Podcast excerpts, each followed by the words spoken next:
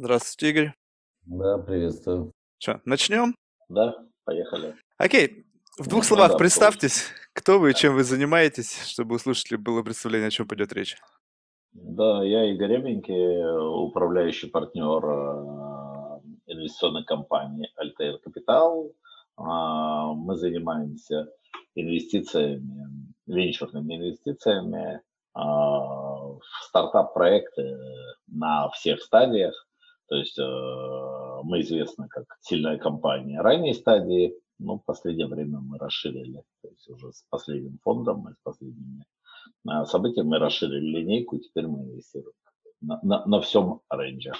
Понятно. Я бы хотел немножко чуть раньше начать, прежде чем вы начали свою бизнес-ангельскую карьеру, ну, занимались бизнесом, причем достаточно успешно. Вот что именно и в какой момент времени вот сдвинуло фокус ваших интересов? Как вы для себя открыли э, вот это направление инвестиций в то время, когда, в принципе, еще на это никто не обращал внимания? И когда вы поняли, что вот э, в какой момент ваша жизнь стала идти по другому сценарию? Ну, скажем, а, там какого-то коренного перелома не было, потому что когда я организовывал свой бизнес, вот когда у меня именно бизнес пошел как мой, как, э, когда мы с партнером, еще в 93 году мы создали свою группу компаний, а, и до этого мы работали тоже в бизнесе, мы работали в другой, там, на то время достаточно крупной компании, потом сделали менеджмент buyout, то есть у нас получился некий куст бизнесов, и мы еще стали подсоединять бизнесы. И мы их строили тогда, в общем-то, по, по, не как венчурный фонд, но скорее, как сегодня я классифицировал,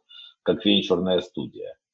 Хотя тогда мы просто называли холдингом. Почему? То есть потому что мы находили интересное направление, подбирали команду, а, давали ей э, средства на развитие, давали опционы руководству этих э, компаний, и, собственно, и дальше этот бизнес строили, ну, очень плотно им занимались. А, и вот в этой ипостаси я занимал, находился там больше 10 лет. А, а потом, когда, значит, у нас бизнесы уже стали ну, более зрелыми, а, мы с партнером разделили бизнес, и, то есть ему досталась часть одна, бизнес, а мне другая. И я забрал себе более высокотехнологичное, он забрал себе более традиционное. И потом я начал продавать, то есть эти, выходить постепенно из этих бизнесов, в которых мы находились. А, вот. И уже в момент, когда я выходил, э, бизнесы были большими, и у меня уже, то есть многие уже не нуждались в моей такой, скажем, опеке. Mm-hmm. Где-то я сидел на уровне члена совета директоров, где-то я уже был на уровне, еще на уровне председателя совета директоров. Но бизнес уже как бы плыли сами по себе, и, в общем-то, а кого-то мы продали, а кто-то сделал менеджмент buyout.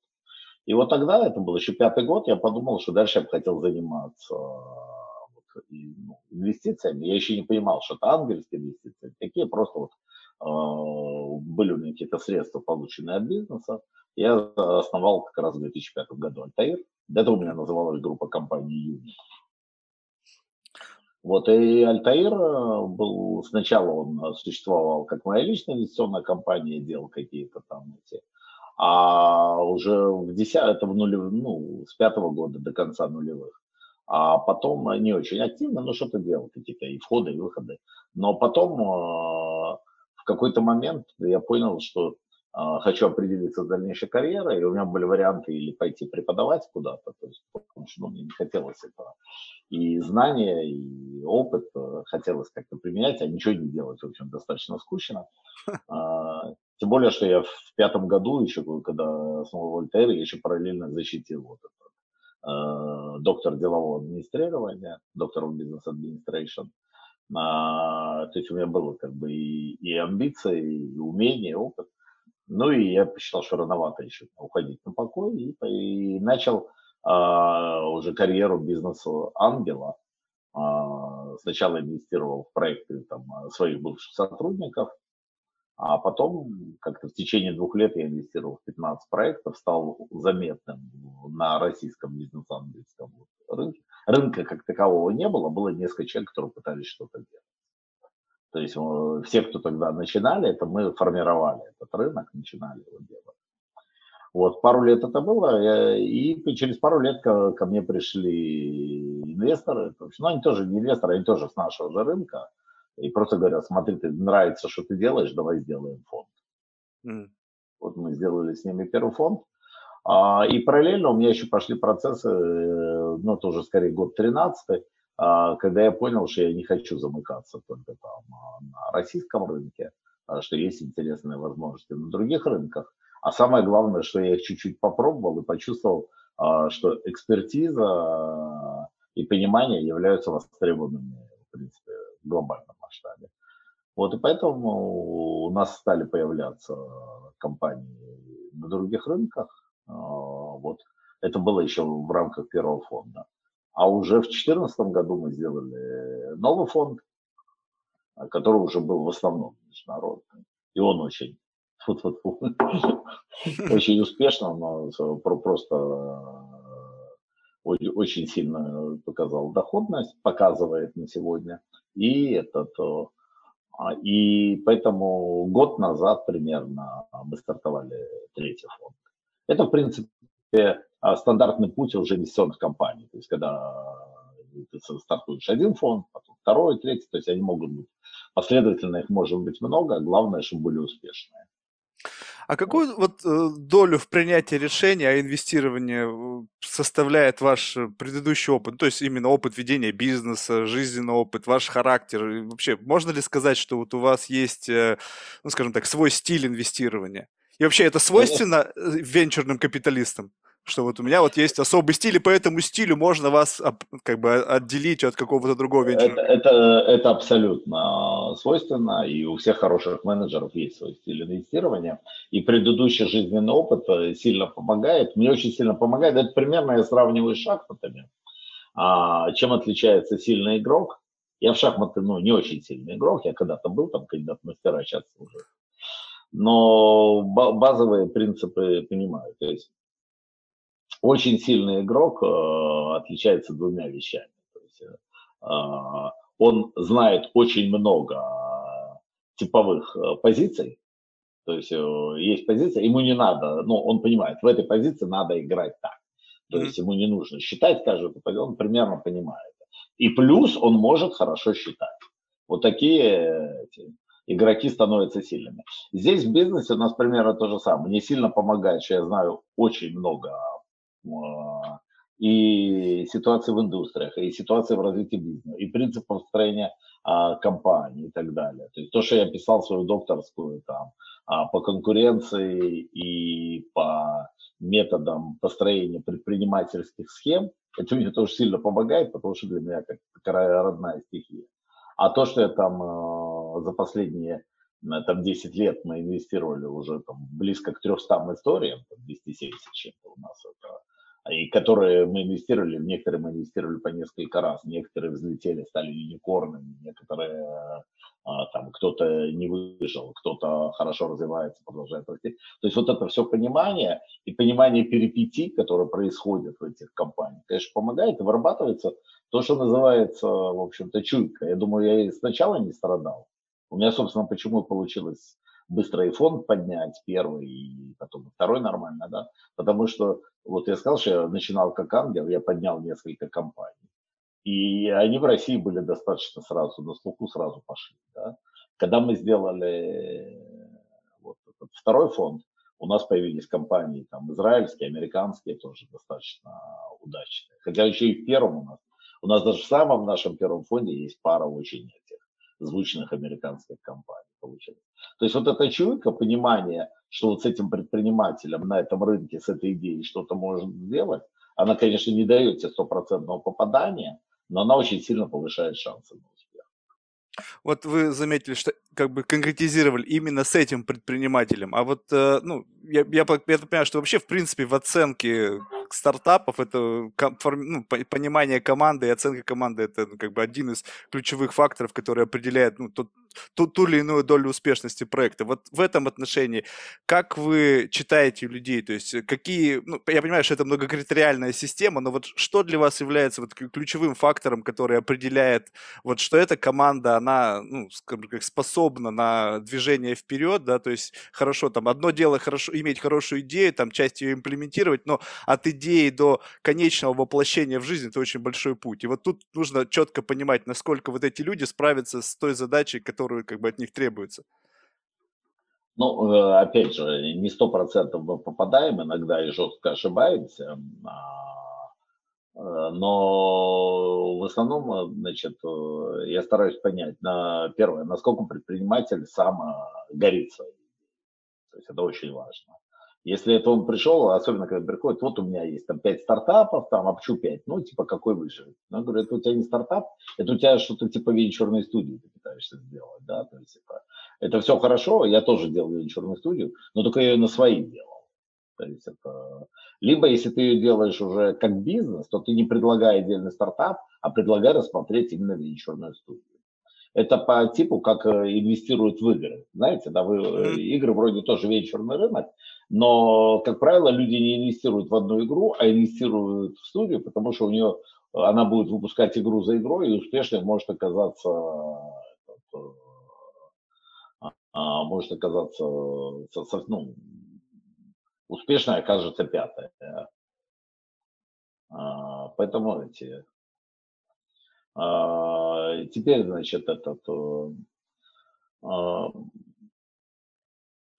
предприниматель не только должен э, там гореть идеей, он должен э, быть способен видеть, почему он идет на этот рынок, в чем заключается его там идея и подход, насколько он понимает, что он будет делать и что это нужно рынку, что конкретно он будет делать и как он туда дойдет к светлому будущему. Вот если человек это может рассказать, а, и ты видишь, что он горит, ты понимаешь примерно, что это то, что как бы востребовано, и есть большой объем рынка, и есть этот э, потенциальный спрос, и есть команда, которая способна это делать, тогда у тебя пазл складывается, и тогда можно это, конечно, я говорю, когда мы принимаем решение на самой, ну, на ранней стадии, на пресиде, на сиде.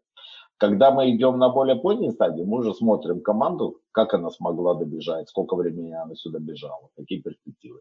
Если они там 10 э, лет э, валандались и говорят, а теперь мы за два года улетим в космос, mm. это не то, чтобы мы всегда не поверим, но мы отнесемся более пристально к этому делу, потому что всегда надо понимать, значит, как вы сюда пришли и почему вы отсюда уйдете далеко. То есть вот, э, вот так. Поэтому команда, да, э, это определяющее в успехе, это команда.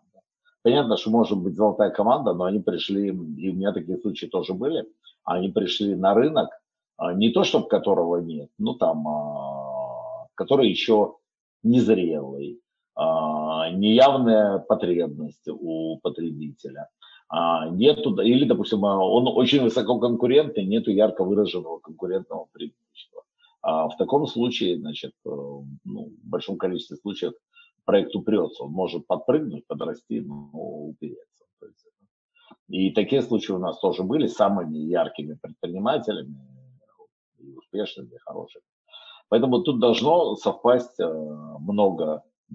Ну, и в основном, как бы, эти если это все совпадает вместе, а это получается крайне редко, там одна компания на 100, которая, ну, может быть, чуть больше, там 2-3 на 100, которые и у них все настолько совпало, они пришли вовремя, почувствовали, а, поняли, а, отстроили свою модель, э, go-to-market, потребители их любят, все начинает э, расти, инвесторы дают больше денег и так далее. То есть такие истории, конечно, у нас, слава богу, немало, но и немного в отношении там. А, но, но этих немного хватает, чтобы получить бурный рост по капитализации.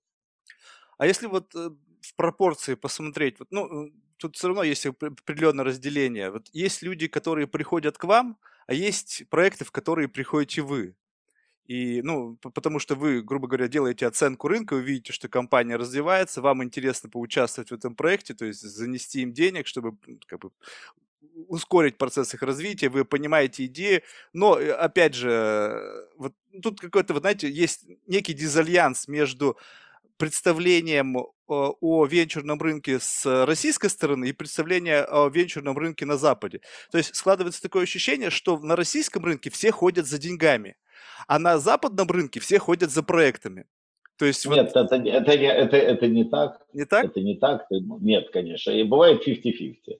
Бывает проект, особенно когда интерпренер уже там не первый раз, то есть second time, например, third time. То есть э, успешные, как правило, у них уже есть свое окружение, которое знает про их успех, и они только начинают думать про новый проект, им уже дают деньги и так далее. Такое, и мы сами любим работать с теми предпринимателями, которые второй, третий раз, и успешно, и это понятно. Но при этом а, количество обращений там, а, допустим, Запада у нас на сегодня намного превышает количество обращений из России, просто потому что там проектов больше. Вот. Да, есть, а, мы работаем и, и так, и так, то есть как бы и inbound, и outbound, то есть это мы и смотрим на те рынки, которые нам интересны, и там мы смотрим более активно. Мы и смотрим на предпринимателей, которые... А мы очень чутко работаем со своим нетворком, то есть у нас хорошая сеть, и нам дают много рекомендаций. Смотри, у этих ребят там вот они делают такое-то, там вот это ваша поляна, поговорите. То есть мы такое делаем, и с нас корона не падает, мы абсолютно это любим, и ходим, разговариваем с этими проектами и получаем хорошие результаты.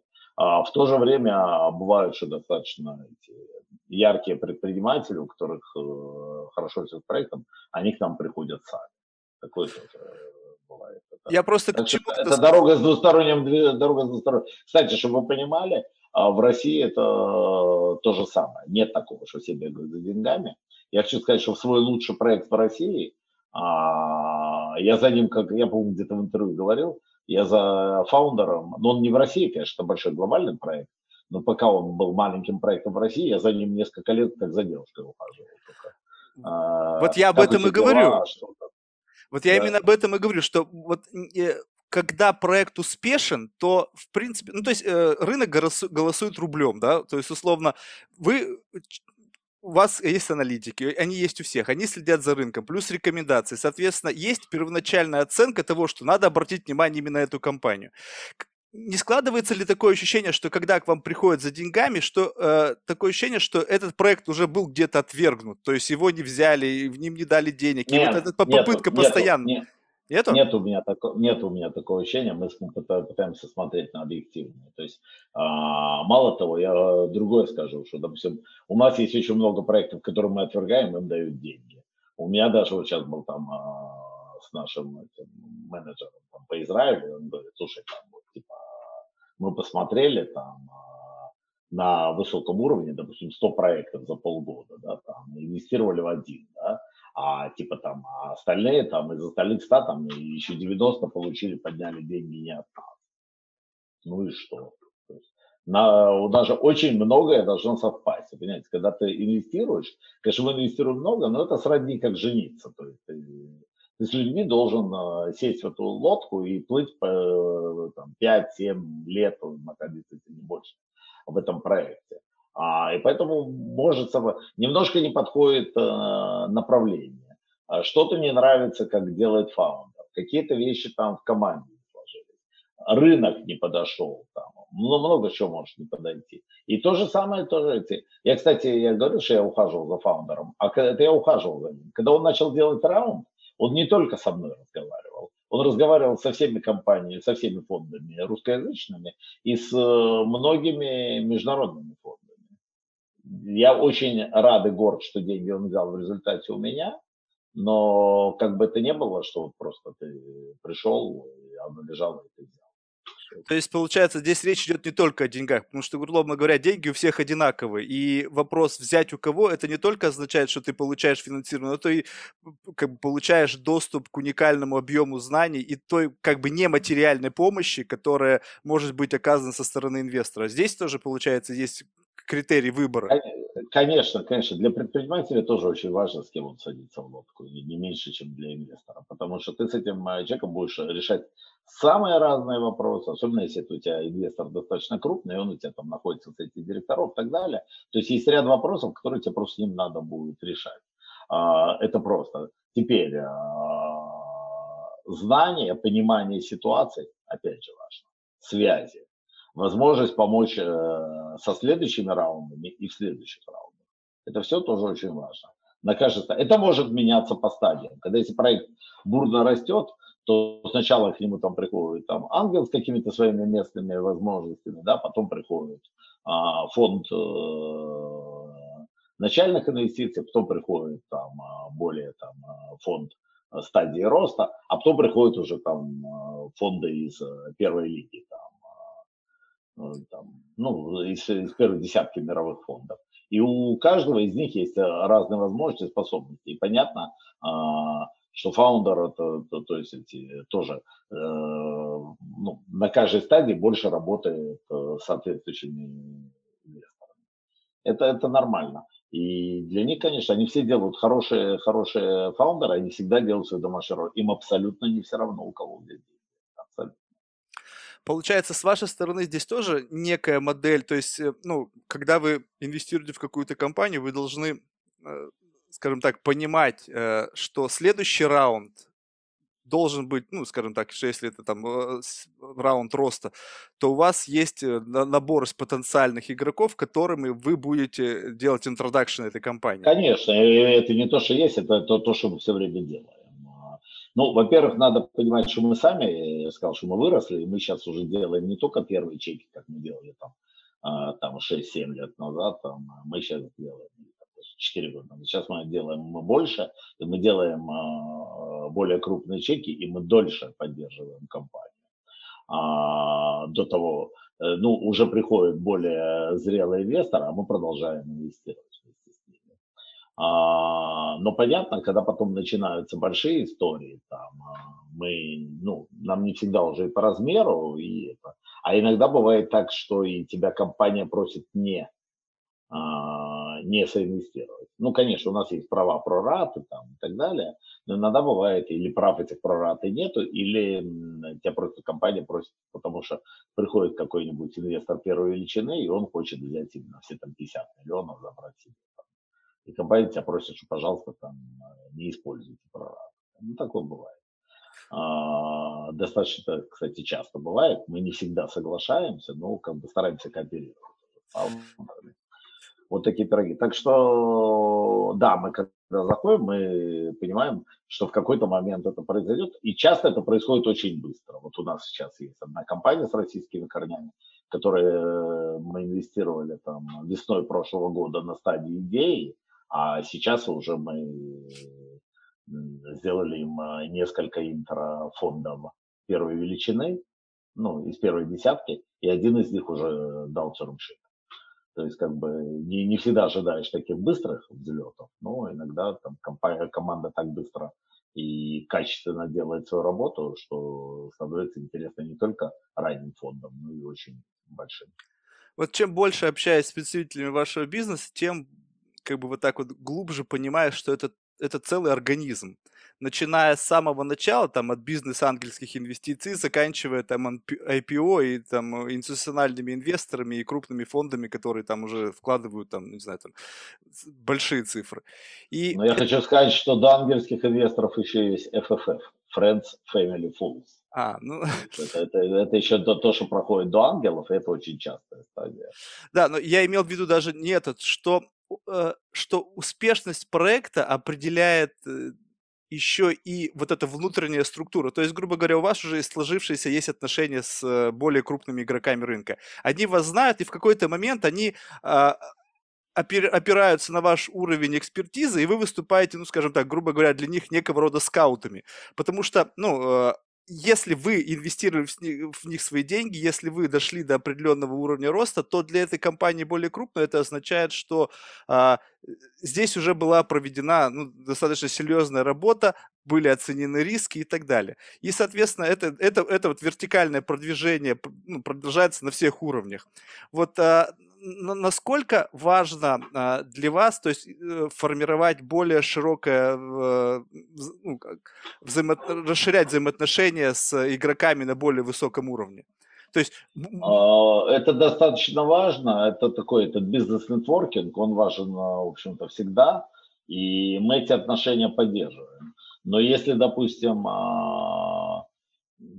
там, я не знаю, там 5-7 э, лет назад, во-первых, мы были там совсем такие зеленые, не оперившиеся, мы на многие фонды смотрели там, а, а, снизу вверх, да, а, то по мере твоего успеха ситуация происходит огромная. Сначала так произошло на российском рынке, когда фонды поняли, что, допустим, у Альтаира успешные там ранние инвестиции и стали очень плотно смотреть на нас и входить в, ну, в проекты, уже, в которые мы вошли, стараться войти, то сейчас уже многие фонды, как сказал один приятель из супер большого фонда, он говорит, я теперь я не такой глупый, чтобы не смотреть на прогресс твоего портфеля. Mm. Потому что, потому что, да, ну, после того, как ты пропустишь одну-две возможности, а у нас есть там, э, допустим, фонды, ты приносишь ему там э, инвестицию, он вроде посмотрел, ну, что такое, да, там, потом раз приходишь, там, прошло два года, она выросла сто раз.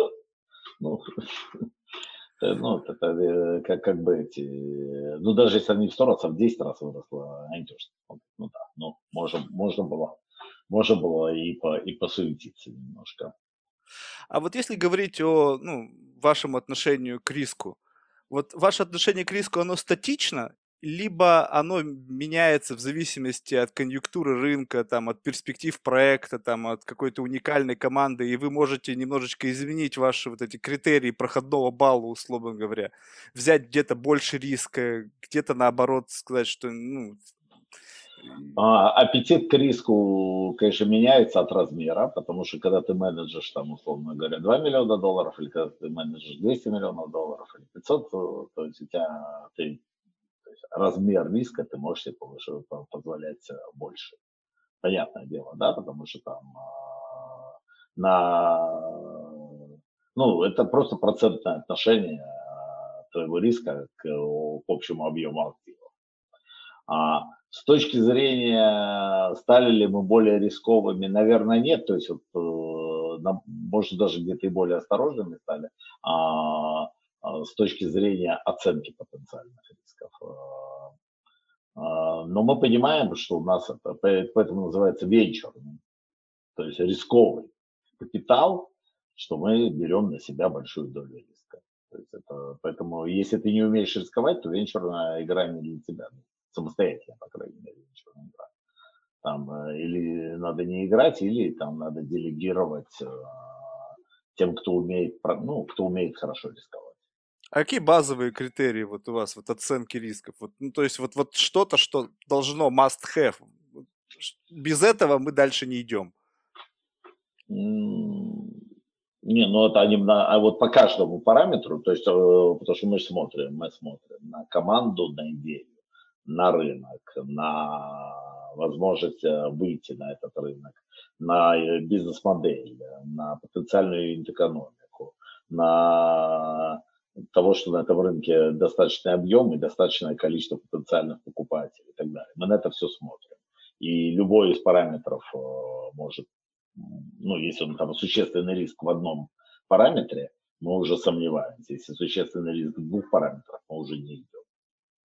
Вот здесь вот, кстати, Кроме того, в команде тоже могут быть э, вещи, то есть как отношения. Не всегда это раз, рассмотришь, что, что там, э, я у себя в книге писал, что там разводы в команде, это, к сожалению, там, по статистике, ну, к счастью, меньше, чем э, разводов в супружеских парах, но это очень часто встречается. И это большие риски тоже. Вот если вы упомянули сейчас, что оценка того, насколько проект будет успешен там на, ну, как бы на, на рынке.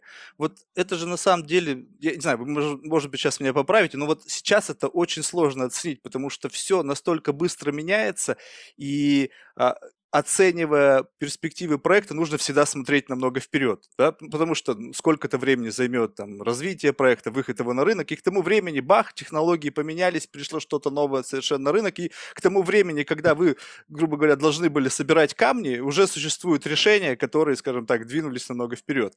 Вот в этот момент, а, когда происходит вот момент э, выбора и определения, вот основным критерием помимо того, что там какой, какие проблемы решает, насколько эффективно решает, насколько там велики конверсии, насколько там все это устроено, вот используете ли вы ну, несколько такие шаблонные модели, когда вот вы видите, что вот в этом сегменте все хорошо работает, и поэтому здесь понятны все, грубо говоря, элементы оценки, понятны конверсии, и приходит проект, ну, скажем так, это была не ваша история, и к вам приходит вдруг проект с аналогичной. То есть будет ли для вас являться его похожесть, ну, грубо говоря, там, с какими-то конкурентными преимуществами от уже существующей модели, либо вы предпочтете что-то совершенно принципиально новое, где есть больше перспективы, но еще не существует понятной модели оценки, непонятной конверсии, рынок совершенно для этого как бы, ну, такой относительно новый. А, зависит от индустрии. А, мы любим, а, когда делается дисрапт, то есть то, чего нету, но когда если речь идет вообще э, о дисрапте существующего рынка, это проще. Когда люди просто говорят, что мы сейчас создадим новый рынок, мы достаточно осторожничаем, потому что этот рынок э, создать очень тяжело. А, и, и не дай бог опередить рынок. Потому что я когда делал свой стартап, ну, у меня умный человек, очень умный, а, когда я ему показал, я уже два года его делал, он говорит, что типа, бросай это немедленно. Почему? Потому что, что ты делаешь, это очень круто, но это там на пять лет впереди рынка. А впереди рынка нельзя быть на год. То есть ты должен mm. идти, идти в это. А он оказался прав, даже э, оказался что еще хуже, что и через 10 лет этого ничего не сделали. То есть мы делали крутые вещи, но рынок не готов это воспринять. И вот это очень тонкая грань. Когда и в истории э, огромное количество примеров, когда делались абсолютно крутые вещи, которые потом пошли в жизнь там, через 10 лет. Но в этот момент э, рынок их не съел, они были там а, не, не, не, не готовы, и как это, ну, как результат инвесторы теряли деньги, и стартапы там не взлетали. А теперь, значит, вообще базово мы, конечно, смотрим, что происходит в индустрии, есть такое хорошее правило в бизнесе, там, по аналогии там, с хоккеем, да, то есть надо бежать а, не туда, где эта шайба сейчас, а туда, где она будет. То есть, mm-hmm. тогда, тогда ты забьешь гол. И да, мы стараемся как бы понимать, окей, что будет на этом рынке, как он будет. И у нас достаточно много попаданий таких э, в хорошем смысле слова, то есть это в а, когда стартап начинает делать, все там пожимают плечами. Иногда даже эти попадания там круче, чем я ожидал, там тоже думаешь, ну как, вроде бы да, нормально, но как так быстро, да, бывает. Вот, поэтому да, мы смотрим, и у нас много, кстати, проектов из лидеров, у которых, э, во-первых, а, они дисраптили рынок, а другой у нас есть масса проектов, которые сделали вот э, абсолютно новый рынок, создали, то есть то, чего не было. То есть э, не то, чтобы, допустим, я не могу сказать, допустим, у нас есть проект там OneWeb, они не создали рынок э, медиа, но они создали э, тот э, сегмент рынка, э, который позволил абсолютно по-другому работать медиа. И поэтому, когда, допустим, когда я с этим познакомился, с предпринимателем, это э, парень из Израиля, молодой, ему тогда вообще было года 23-24, когда мы познакомились, а, сейчас, сейчас еще он а, а, около 30. И этот, э, когда он сказал, что мы сделаем вот этот продукт, и через год мы всех крупных, э, все крупные э, медиадома будут нашими клиентами, но ему все, все на него смотрели как на психа, а мы дали денег. Значит, э, и через год у него эти, ну, не все, но там 80% крупных медиадомов стали его клиентами. Вот а что вот здесь, вот, вот, вот, вот как это можно активизовать? Ну, вы назвали уже это чуйкой, но вот э, тут же все равно, вот, ну, вы игрок на существующем рынке. И да, мы сейчас мы уже это отметили, что существуют разные стили, разные отношения к рискам, разная система критериев, но она все равно существует базовый какой-то вот набор правил, которым всем пользуются. И вот вы только что привели пример, что кто-то покрутил тому виска, сказал, нет, там, типа, ребята, там, вы хорошо умеете фантазировать, а вы увидели в этом какое-то рациональное звено. Что это? Это вера в человека, это какое-то... Э... Мне очень понравилось, э, во-первых, э, сам парень понравился. Это, mm. ну, он офигенный. То есть у нас очень много именно таких офигенных предпринимателей, которые прямо видно. Потом его напор, энергия, там, это человек, который у него там этот, грубо говоря, этот синдром. Э, короче, он, он может спать там 2-3 часа в день, больше не может. То есть из него просто выпирает энергия. Mm. Эти. И он абсолютно четко показал мне картину рынка, и, которую он делает. и как он туда придет. И на этом рынке находится эм, на смежном, но которые не поняли, как надо управлять, но э, делают хороший, нормальный свой бизнес. Мало того, те игроки, которых он э, подвинул, они большие, они сейчас вот э, один из них делает IPO сейчас, второй тоже, я думаю, ну, то есть как бы эти... Один был вообще гигантом, но после прихода вот этого парня ушел вниз, то есть эти... А, то есть, ну, как бы есть эти... Если тебе человек четко показывает, и ты видишь э, перспективу, видишь гигантский рынок, и он четко показывает, как он туда пойдет и так далее, ну, вызывает понимание. Поэтому вот в него конкретно мы инвестировали уже несколько раз, сейчас у него будет еще, он уже большой, там уже оценки большие, и мы будем продолжать его поддерживать, потому что ну, это э, реально, реально очень крутая компания. Вот, и такие, такие вещи у нас случаются, да, то есть если это, то, если еще этого нету, на тебе люди могут рассказать, почему, как, как они, как они будут завоевывать это. Хуже, когда, а это наиболее часто, когда тебе приходят и говорят, смотри, мы сделаем вот это, вот это. Мы сделаем, не знаю, какой-то новый вид торговли, новый вид рекламы, новый вид технологий. Я говорю, хорошо, а где там это? Понятно, что это надо. Где, как вы будете продвигаться? Где? А мне говорят, а мы будем давать там объявления в Фейсбуке и так далее. говорю, слушай, ну это беспомощно. Давайте это, давайте сделаем какой-то там а, промежуточный там а, минимальный продукт, customer, CastDev там, и так далее. То есть поймем, насколько вообще это востребовано. И мы при этом можем ошибаться. Но если вы просто прекраснодушно сидели там, а, смотрели в потолок и говорите, что будет лучше, если все будут там а, есть по утрам манную кашу и переходить дорогу на зеленый свет, это очевидно. Но вот э, продиктовать это рынку вы не можете. То есть вот, э, поэтому для нас достаточно важно, чтобы люди не только понимали, чего они хотят, а понимали, насколько это важно для рынка и как они будут убеждать рынок туда попасть. Вот если взять вот э, все ваше время, которое вы уделяете изучению проектов, и, ну, вот, скажем так, оценить его, вот большую часть времени вы bored или все-таки excited? И если э, а, перекинуть это так, в ретроспективе последних 15 лет, ну, там, чуть больше, да, с учетом с момента основания вашей компании, и понять, как изменялся рынок, то вот сейчас где мы находимся? То есть с точки зрения креативности и инновационности проектов – сейчас все-таки вот э, больше это встречается, либо вот какой-то пик креативности, инновационности, он где-то позади? Не-не-не, это очень, инновационность никуда не девалась, ее очень много, и потому что и рынки растут, и чем появляются новые рынки, существующие рынки дисрапты. Нет, абсолютно. А, с инновационностью все нормально. А, я, наверное, когда начинал, я был больше excited, потому что было меньше опыта. Uh-huh. А, и понятно, многие проекты, на которые я велся, они оказывались, то есть сегодня я на них э, смотрю, думаю, почему я туда вообще шел? Ну, понятно, ты набираешься опыта.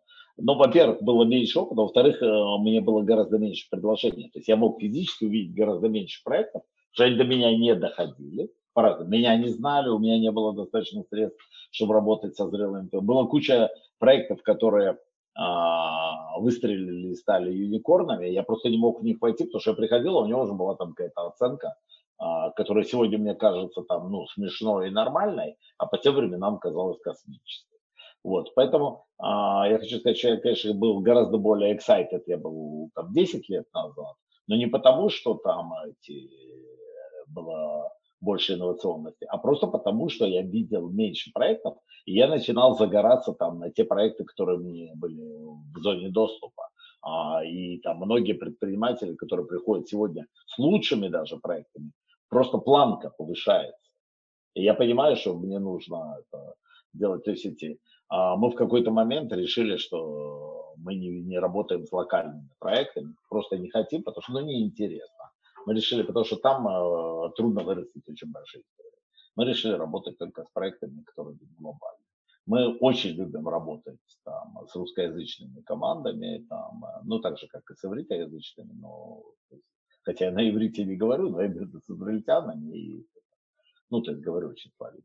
А, этот, э, с израильтянами, с россиянами, мы россияне, там, Украина, Белоруссия, Казахстан, то есть все русскоязычное пространство, и даже эти наши соотечественники за рубежом, это как бы, ну, понятно и ментально, и очень много талантов вот с этих. То есть э, работа даже вот с этими двумя источниками дает очень хорошее количество этих э, крутых проектов. А, ну, это вот э, как-то так. И мы нифига не борем. То, есть, конечно, бывает скучаю, потому что приходят ребята и начинают там. Вот даже на этой, на кухне, когда мне приходится сидеть и слушать. Ну, к сожалению, там в большинстве случаев там лучше в трубочку заворачиваются. Я еще хочу с ребятами поговорить, которые отбирают, потому что многие проекты там э, ни о чем. Но, скажем так, э, каждый там четвертый, пятый проект бывает э, интересный каждый четвертый, пятый. То есть, условно, это 20% э, от это общего... не то, что он будет успешным, это там у, на успех, я думаю, дай бог, чтобы там каждый, там, не знаю, 15-20. А просто каждый четвертый, пятый, когда видно, что люди понимают, там, что они делают, что хотят делать. А многие проекты просто смотрят. Ну, это, это часть, это для нас не отбор, мы на кухне мы не отбираем проект, это такая скорее а, просветительская деятельность. И, такое. Вот, ну, вот уникальное, что у вас, что у представителей private equity, это вот уникальная возможность доступа к оценке инновационных идей. То есть, когда их идет целый поток, то ведь, ведь не просто на них смотрите, вы пытаетесь вникнуть там особенности бизнес-модели, когда ну, вам рассказывают, как это должно работать. То есть это по -по постоянный процесс обучения. И вот э, как можно вот, вот оценить вот тот багаж знаний, который вот у вас образовался за эти 15, ну там даже уже больше, учитывая там даже тот этап до того, как вы сформировали компанию. Вот как можно оценить вот этот вот э, набор этих знаний, которые у вас возникли в ходе общения с предпринимателями, изучения их проектов? И можно ли его вообще сравнить с, ну, как-то с академическим образованием? Насколько велик разрыв тому, что учат в бизнес-школах, и тому, что вы выучили благодаря вот именно изучению этой аналитики всех проектов? Ну, вот этому не научишься в бизнес-школе. Это э, практика критерий истины, как нас там марксизм учил. То есть это э, бизнес-школы, я ничего против них не имею, они показывают какое-то направление, рассказывают про общие подходы и даже пытаются анализировать кейсы. А, но одно дело анализировать чужие кейсы, другое дело, как бы, когда ты нарабатываешь э, много своих. И разница еще с бизнес-школой, что там всегда ты анализируешь вчера, а в бизнесе ты анализируешь завтра. Поэтому mm. это тоже это вторая разница. А, я, кстати, почему не пошел преподавать, то есть я хотел преподавать, э, это, кстати, тоже вот эта а, тема такая, потому что я понимал, что я буду отдавать э, свои прошлые знания а, людям, и это им будет полезно, и они будут идти куда-то вперед, но будет полностью отсутствовать механизм обратной связи с двух сторон. А, ну, может быть, есть какие-то формы, но те, которые я знал, классическое преподавание, ты рассказал, они поняли, что ты для себя вынесли и пошли.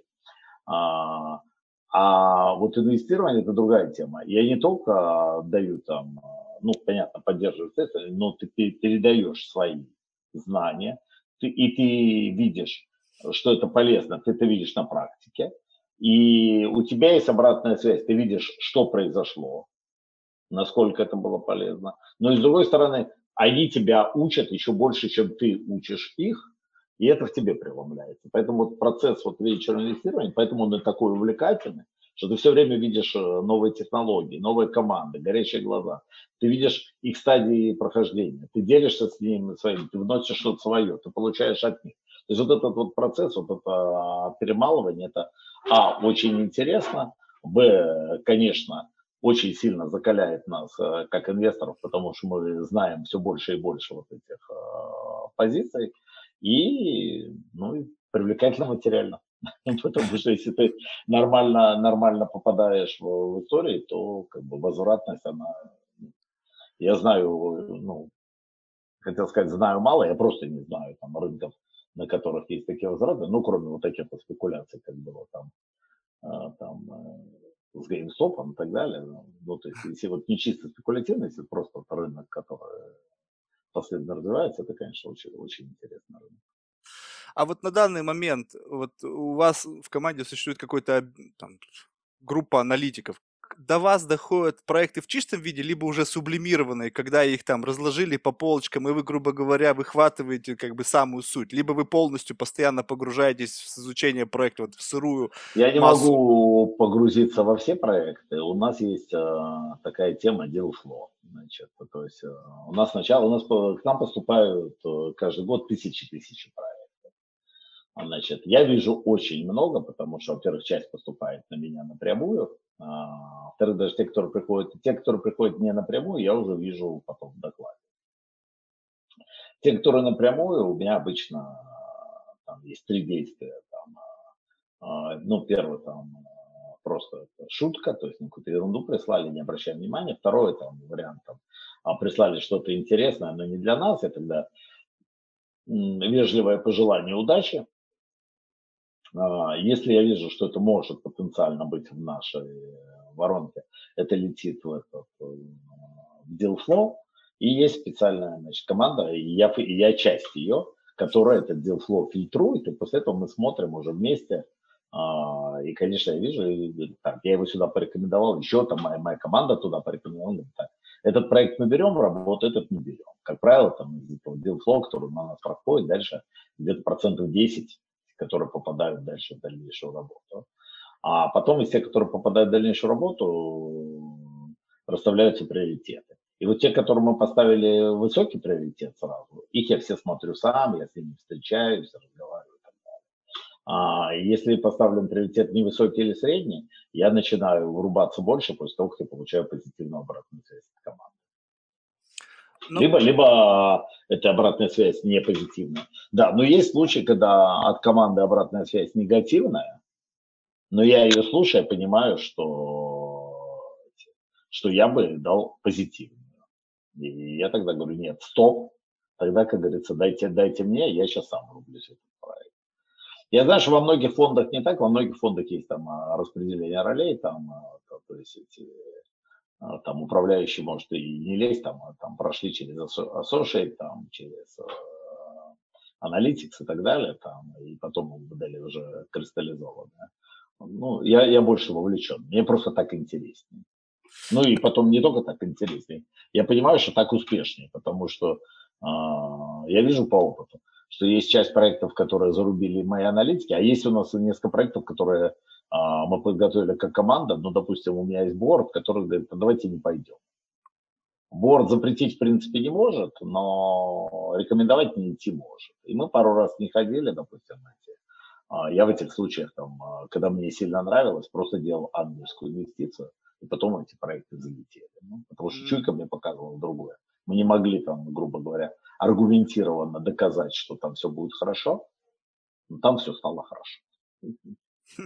Понятно. А как можно, вот, как вы можете характеризовать вот это вот skills, да? Ну, приходит массив, да, вот вы его описали, что вы его распределяете там по каким-то трем, трем основным боксам, да?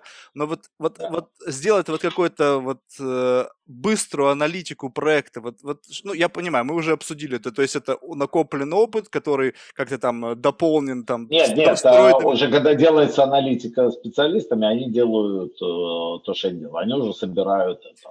Не-не, я про вас. Вот вы сказали, когда они приходят напрямую к вам. Аналитики, понятно, у них есть критерии оценки и так далее. Вот вы смотрите, и вот прежде чем распределить вот эти быстро на три бокса, вот вы взглянули на проект, ну, в каком виде там он пришел, какой-то пич, там, ну, не знаю, PDF-ка или там презентация. Вот как этот вот, вот это же какой-то моментальный захват чего-то. Да, я моментально, я могу, глянув на пич, я ну, примерно сразу знаю, там вообще стоит его смотреть или не стоит. А что, что это, где, где расставлены эти акценты? То есть это что, это, это Ну, вот общая у меня картина? есть, у меня есть свое, понимаете, я, как- я как говорил, когда гроссмейстер смотрит на доску, э, или когда пожарные в домино играют, знаешь, Мгм. подняли, говорят, на вас запись. Вот примерно, когда у тебя есть опыт, например, ты открыл картинку, понимаешь, ну фигня там. это, то есть, или понимаешь, м, что-то в этом есть. Или понимаешь, блин, бывает и такое, что мне при- прилетает проект, там, известно, я оба сразу так, как э, а- охотничья собака в стойку. Там. О, блин, интересно, как это. И как Такое много тоже. таких проектов, вот прямо вот, чтобы п- Ну, поднималось. к, счастью, к, счастью, к счастью, они бывают. К счастью, они бывают. То есть эти, Их прямо там не сотни, но там за год мы видим десятки таких проектов. Понятно. Я и... просто... Да-да-да. Я просто все к чему говорю, что мне, я не знаю, я вот, ну, мне не удается, конечно, там, какое количество проектов посмотреть, но у меня вот какое-то такое внутреннее, не знаю, может быть, ошибочное, и, скорее всего, я заблуждаюсь, но мне складывается ощущение, что рынок стал очень однообразен, что в одном сегменте существует, ну, не знаю, десятки предложений аналогичного продукта, в котором есть десятки компаний, которые инвестировали в то же самое аналогичное решение, и у меня складывается такое ощущение, что есть спрос с рынка, условно, на то или иное технологическое решение какой-то существующей проблемы. Соответственно, э, дальше идет выбор э, разных команд, которые это, эту проблему решают, ну, плюс-минус одинаково. Есть э, большое количество игроков рынка, тем более сейчас появилось много непрофессиональных игроков рынка, которые захотели поиграть в венчурную историю. Условно, денег на венчурном рынке, на бизнес-английском рынке стало больше. Соответственно, осталось, э, стало больше места для всех. Если раньше просасывались только в эту вот узкую воронку, там, не знаю, 5 проектов аналогичных, да, и уже там какая-то внутренняя конкуренция, сейчас может пройти туда 20. И все они заточены под одно, да, грубо говоря, там, основная, может быть, опять же ошибаюсь, стратегия, то есть создать продукт и потом в перспективе даже не IPO, а поглощение какого-то крупного гиганта, там, там, пусть это будет Facebook, там, я не знаю, там, Amazon и так далее.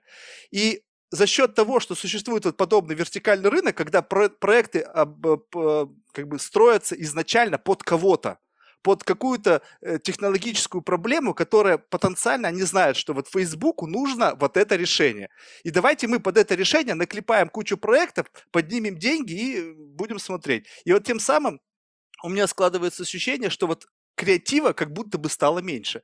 И почему я постоянно вас спрашиваю о том, вот когда вот бывает, вот насколько excited, бывает вот сколько доля нет, вот нет, проектов? Нет, креатив, креатив есть, и, естественно, конечно, большинство проектов, и мы еще иногда смеемся, там, а, проекты, которые там эти, а давайте сделаем перламутровые пуговицы.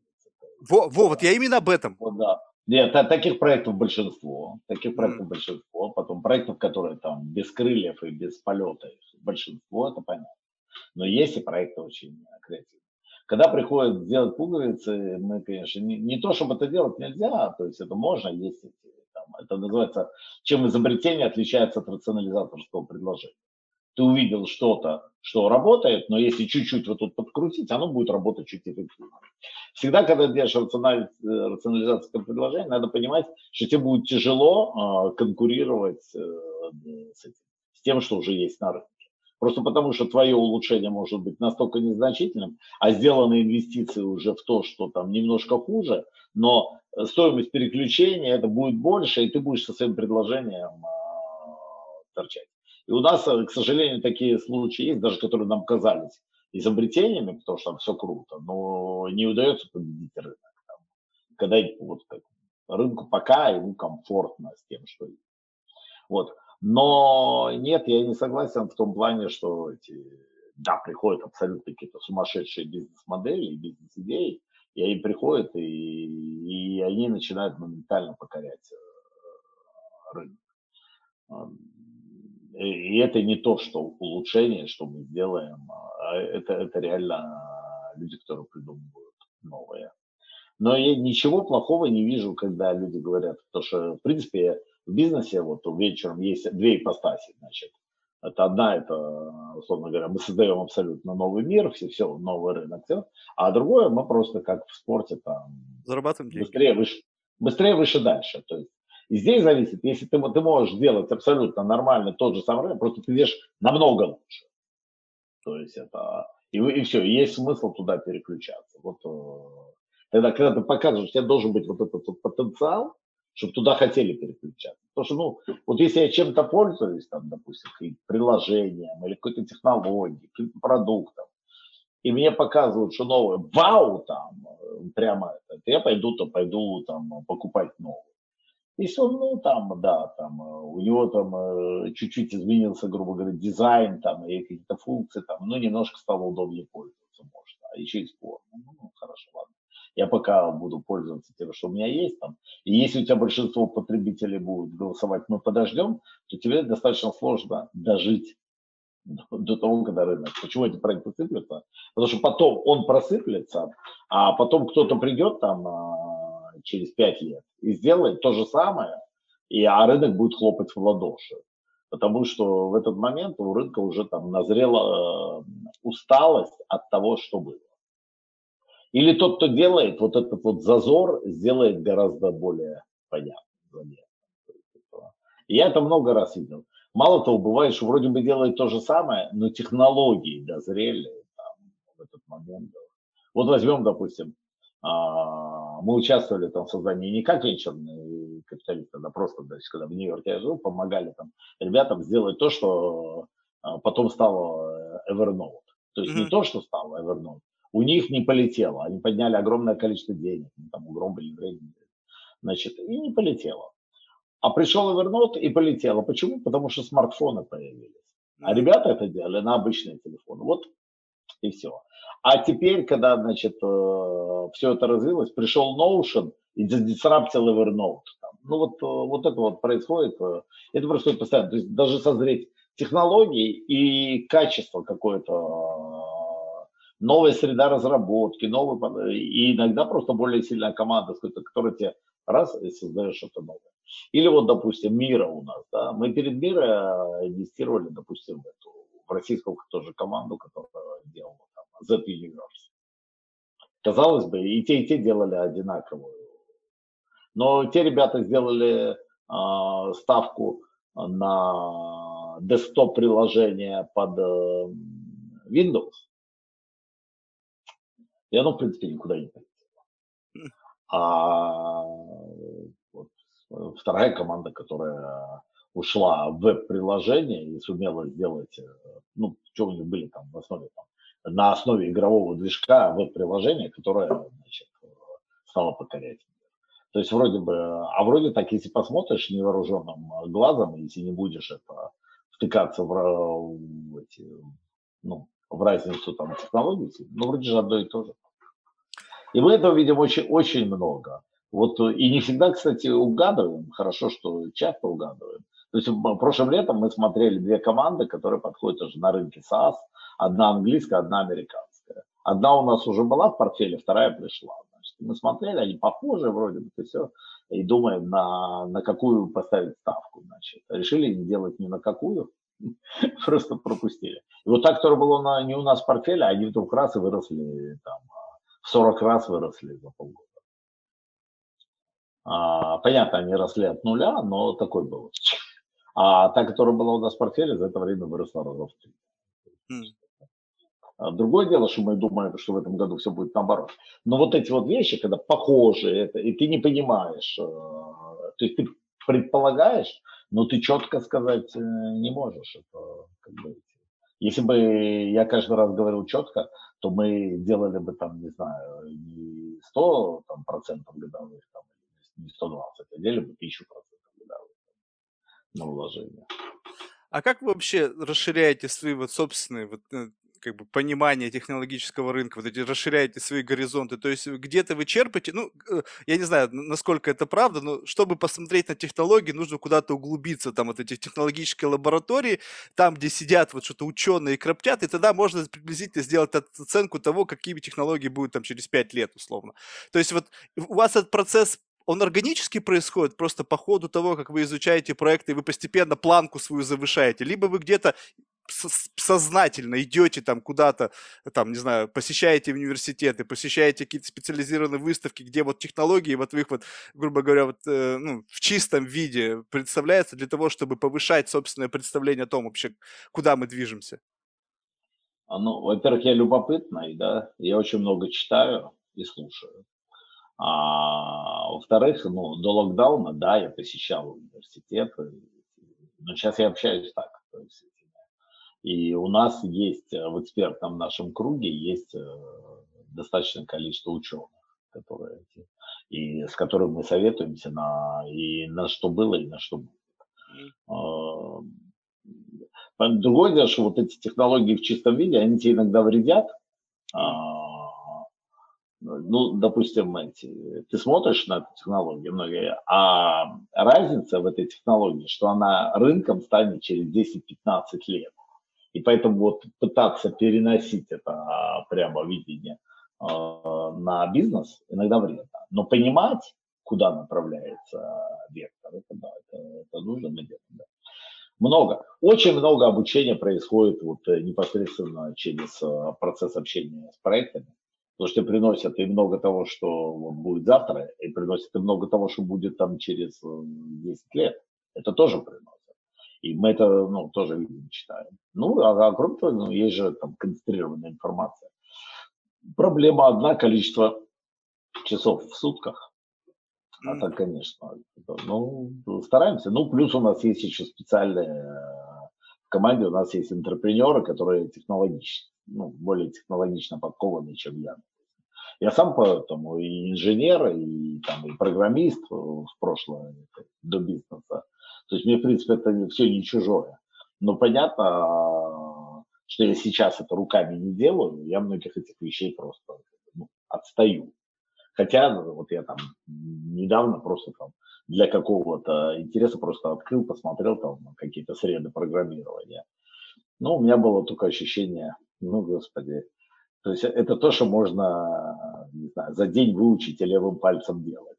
Потому что это, ну, по сравнению уровень развития технологий вырос настолько, а, понятно, конечно, есть и свои нюансы, есть свои там чемпионские достижения, но просто по сравнению с тем, как приходилось выкаблучиваться там на заре, когда тебе там приходилось все собирать от сборки компьютера до программирования операционной системы и элементарных э, библиотек, а сейчас ты просто можешь просто, у тебя все, ну, языки настолько высокого уровня, что одна мечта, что вот заноси туда бизнес-логику и делай. Да еще куча сейчас э, сред, которые так называемые там ноу-код программы, то есть когда вообще код писать не надо. Поэтому это как бы... Это, кстати, чтобы было понятно, вот эти среды э, создавались еще тоже и 30 лет назад. То просто уровень развития компьютерной техники и технологий не позволял. Была там западная система, которая называлась фреймворк. Наверное, уже очень мало слушателей это mm-hmm. слышали. Был, э, был есть, есть такой, ну, я считаю, что один из гениальных российских там, программистов, очень сильных. Он давно уже там живет там, на Западе, работает в Microsoft, но тогда это был Евгений Веселов, который создавал там, первые текстовые редакторы и среду разработки мастер, то есть, которая тогда как что-то вообще там это было неимоверное. Ну, понятно, что те сущности, которые он тогда предвидел, на сегодня, конечно, они уже там, есть. И, Поэтому я всегда был любопытным, еще раз. То есть я, я когда сам работал программистом, когда начинал работать э, там, а, руководить э, фирмой, которая в основном занималась ну, софтом и хардом там, и так далее. Я тогда, когда любил в это погружаться, а когда стал инвестором, ну, вообще просто без этого нельзя. А, кстати, вот как вот на ваш взгляд, вот то, что, ну, вот для нынешних предпринимателей создана, ну, просто колоссальная база из всевозможных решений, которые существенно упрощают э, скажем так, вывод продукта, и, вывод и создание продукта на рынок. Вот это к чему приведет? Ну, то есть это, это будет все все равно упрощаться, то есть языки все будут настолько автоматизированы, как вы уже сказали, будут существовать решения, которые даже вообще абсолютно но знания э, кода тебе будет совершенно не нужен для того, чтобы создать какие-то там базовые решения, да. Вот этот, вот этот вектор, он уже задался. Это как бы изнутри давят на то, чтобы сформировать и укреплять больше вот эту вот э, среду предпринимателей. Но в целом это даст доступ к большему количеству людей на рынок. То есть раньше людей ограничило, о, я не умею там программировать. Все, руки опустились, и идея, которая была в голове, она так и осталась идеей. Сейчас, в принципе, при, ну, при каком-то там существенном усилии ты можешь все равно освоить это и выйти с большей легкостью. И это дает большим количеством предпринимателей выйти на рынок. То есть вот с каждым днем количество предложений на рынке становится все больше. Вот не захлебнется ли рынок от такого наплыва идей, либо рынок отреагирует и вот выдаст, э, не знаю, там, в десяток больше венчурных компаний. Но опять же, десяток больше венчурных компаний способны профинансировать в десятки раз больше проектов, но рынок-то ведь, ну, грубо говоря, как, как будет решаться ситуация на рынке, когда будет огромное количество предложений, и для человека, для конечных пользователей будет просто банально сложно выбрать э, технологическое решение для использования. Ну, не будешь же ты иметь там в своем телефоне там 10 аналогичных программ. Наличие, наличие большого количества решений никогда не будет играть в минус, оно будет играть в плюс.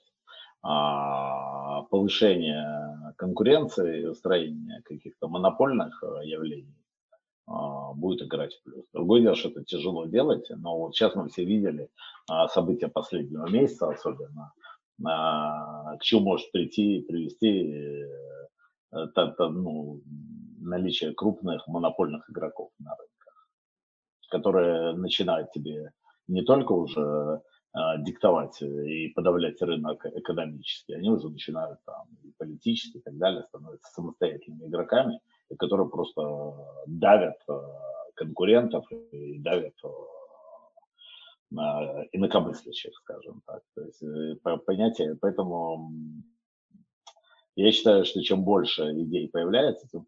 Другое дело, что, понятно, если у тебя есть объем рынка, грубо говоря, в 100, то у тебя могут, может быть один игрок там э, на 90, там 9 там, или там два игрока там по 45-47, да.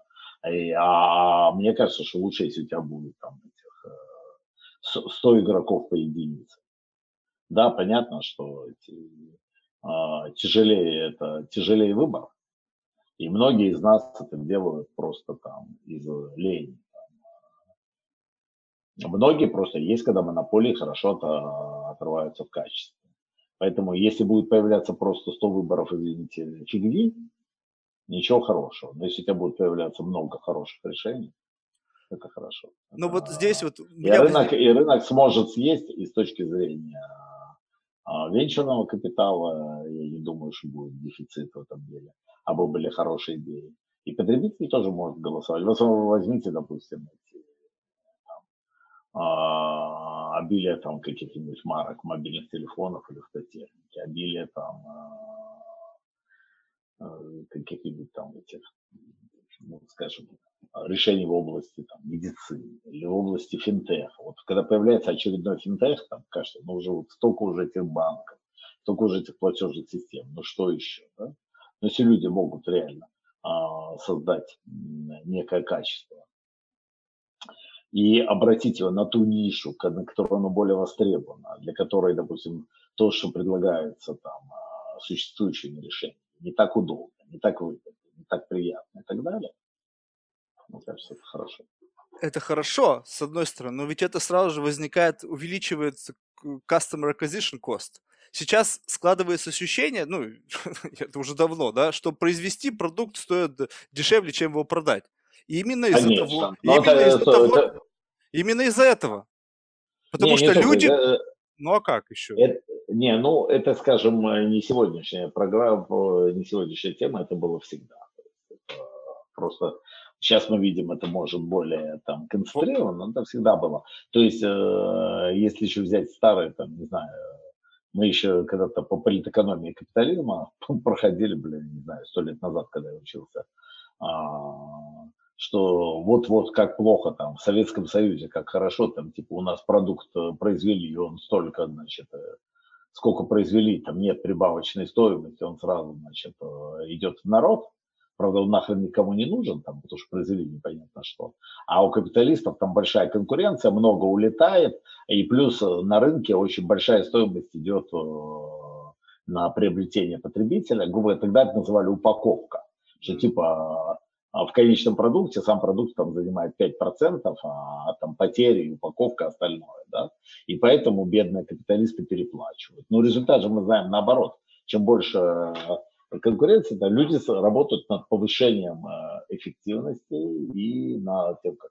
Конечно, если ты начинаешь рисовать идеальную модель госплана, а, когда всем известно, кому сколько нужно там сухарей там, и там, фуфаек, там, условно говоря, то у тебя, ты, ты распланировал, там, условно говоря, собрал заявки и, и раздал продукт. У тебя вообще нет никаких этих накладных.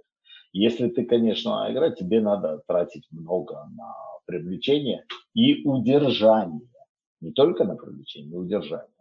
К сожалению, да, это такая, такая природа капитализма. Просто а, нету, если делать, говорится, если продукт становится монопольным и его никто не пинает э, в спину, э, то он очень быстро становится плохим и Поэтому чем больше будет повышаться, да, э, будет сохраняться. Я не видел никакого роста в стоимости. Есть какие-то колебания, есть, конечно, там, по сравнению с тем, ну, то есть не могу там сказать, что сегодня. Просто все растет в цене. И да, и приобретение клиента, когда мы выходили, допустим, там 10 лет назад в проект, там, э, ты в какие-то незрелые социальные сети мог там, это было гораздо дешевле, это понятно. Но все, у тебя все было меньше. И у тебя и твои косты были меньше, и стоимости на рынке были меньше. Сейчас развилось, и это стоит э, более дорого. Есть выплески, которые там не рыночные выплески, всплески, да, допустим, то есть, а, в октябре-ноябре, допустим, стоимость рекламы глобальной а, было там в три раза выше, а, чем в апреле, потому что в апреле это все были в страхе пандемии, думали, что все сдохнет, все обрезали рекламные бюджеты, а, а в, а в октябре-ноябре это был Black Friday и выборы, и все взлетели. Это происходит. В этот момент там, ты выбираешь, либо тебе это а, твоя юнит-экономика позволяет, и ты продолжаешь наращивать а, свою долю рынка, а, не считаясь большими затратами, или ты говоришь, подождите, я постою, пока значит, выровняется ситуация, буду продавать, буду привлекать э, по более дешевой цене. То есть я понимаю идею, что да, большое количество игроков э, там, а, грубо говоря, разбавляет раствор, то есть и все это тяжело, но, но я ее не поддерживаю. Считаю, что чем больше игроков идет, тем больше э, создается нового качества, и в конце концов, те, кто приходит с нежизнеспособными идеями, их рынок это отфильтрует. Никуда не деться. Ну вот если брать существующую модель, ведь тут ведь есть, ну, уже, скажем так, в каждом из сегментов сформировались свои лидеры. То, то, что вы сказали, да, там, за счет одной компании или за счет там двух или там трех, но они формируют доминирующее большинство. И они ведь идут очень простым путем. Ну, опять же, если что-то я не прав, вы меня можете поправить, что для того, что, то есть Фейсбуку проще купить условно какого-то игрока на ранней стадии, прежде чем дать ему развиться и чтобы он составил ему конкуренцию. А Таки... А это уже, это, это уже выбор игрока. Игрок может продаваться или игрок может конкурировать. Ну, Понятно, что когда у тебя есть большие монополии, вот тут э, это проблема монополии, не проблема рынка, но есть проблема монополии. Что если у тебя ты для конкуренции должен пройти через Facebook, потому что у тебя Facebook получается один из основных рекламных каналов, да, и он тебе может, мягко говоря, ставить палки в колеса. Я это э, наблюдал, и для этого не надо было быть Фейсбуком, для этого достаточно было быть Mail.com или Яндексом. Я видел несколько проектов, которые были мои ранние инвестиции, которые 3, 4, 5 проектов могу назвать, которые просто вот наши, там, местные монополии, там, просто схарчили, просто потому что их зачем. То есть они не дали проектам развиваться, э, разными способами. А способы такие, ты можешь в какой-то момент переключить, перекрыть э, рубильник, поменять э, условия во время, условия договора. И поскольку ты монополист, управа на тебя нету, там, что, что сделал, то сделал. А, и это делает не только там, это, этим занимается и Apple, и Amazon, и Google, и ну, все, все, все крупные, все крупные игроки этим занимаются. Это, к сожалению, монопольный беспредел, но вот он есть. И я, я не знаю, то есть у меня нет рецепта, я, в принципе, сторонник рыночного развития, но я понимаю, что что-то надо делать вот с этим а, засилием, то есть это когда монополия может абсолютно безнаказанно давить конкурента. И то, что, да, и да, они часто, они видят хорошего игрока, да, они стараются его купить. Особенно, если они видят угрозу своему основному бизнесу, то есть по нескольким причинам. Либо они видят, что им хорошо бы встроить к себе этот продукт. С другой стороны, а, наличие крупных игроков это же тоже не абсолютно зло, потому что многие проекты создаются, в основном проекты создаются, чтобы их купили. даже эти же самые крупные проекты, их купил рынок, они стали торговаться на бирже. Вот я об этом и говорю что получается, что мы видим ситуацию, что э, решения для ограничения монополий нет. Условно, там есть, ведутся разговоры о том, чтобы там ограничить капитализацию компании для того, чтобы не превращать их там в каких-то монстров, да, грубо говоря. Но сам рынок, то есть я вижу единицы компаний, которые пытаются быть уникальными. В основном все думают а, о э, создании, пусть это уникальная модель, но с перспективой покупки и поглощения крупным игроком рынка. Потому что а это так самый... Так, самый... Так, так построены стартапы. У стартапа есть потом а, несколько путей. То есть 90% стартапов а, не доживут до светлого будущего. Но они пройдут какие-то стадии и рано или поздно перестанут существовать. Остальные проекты, они либо, либо их купят, а, либо они станут самостоятельными игроками, пойдут там на IPO и будут развиваться как самостоятельной корпорации. Вот э, это, это так устроено. Причем многие хотят, есть много предпринимателей, тут дальше зависит от амбиций. И мы часто, когда инвестируем, кстати, один из наших вопросов, мы пытаемся понять, готов ли предприниматель бежать дистанцию, или он будет счастлив, если его завтра купят. Mm. Потому что если его завтра купят, мы, как правило, не успеем заработать свою целевую и у меня были случаи, ну, неплохих выходов, не могу сказать там. А, эти. А вот последний случай у меня был вот буквально. Мы, мы вложили в компанию, там через два месяца ее купили. Заработали мы там с гулькенфиг, то есть это почти ничего. Но ну и не могли, потому что они еще это...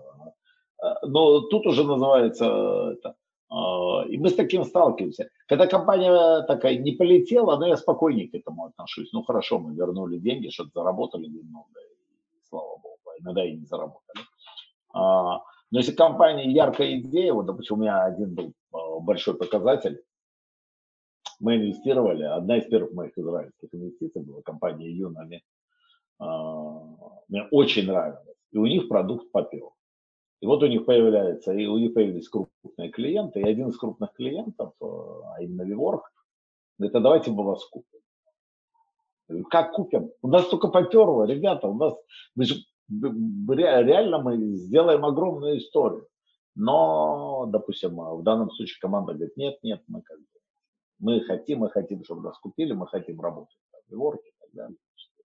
И тогда часто вот, если ты не оценил там ну, для нас было это как бы, хотя это была ранняя история, но у нас оценка выросла там в 13 раз, поэтому как бы а можем, можно было терпеть. Но я видел, что эта оценка там как минимум там еще там э, в 7-10 раз может вырасти в течение пары лет.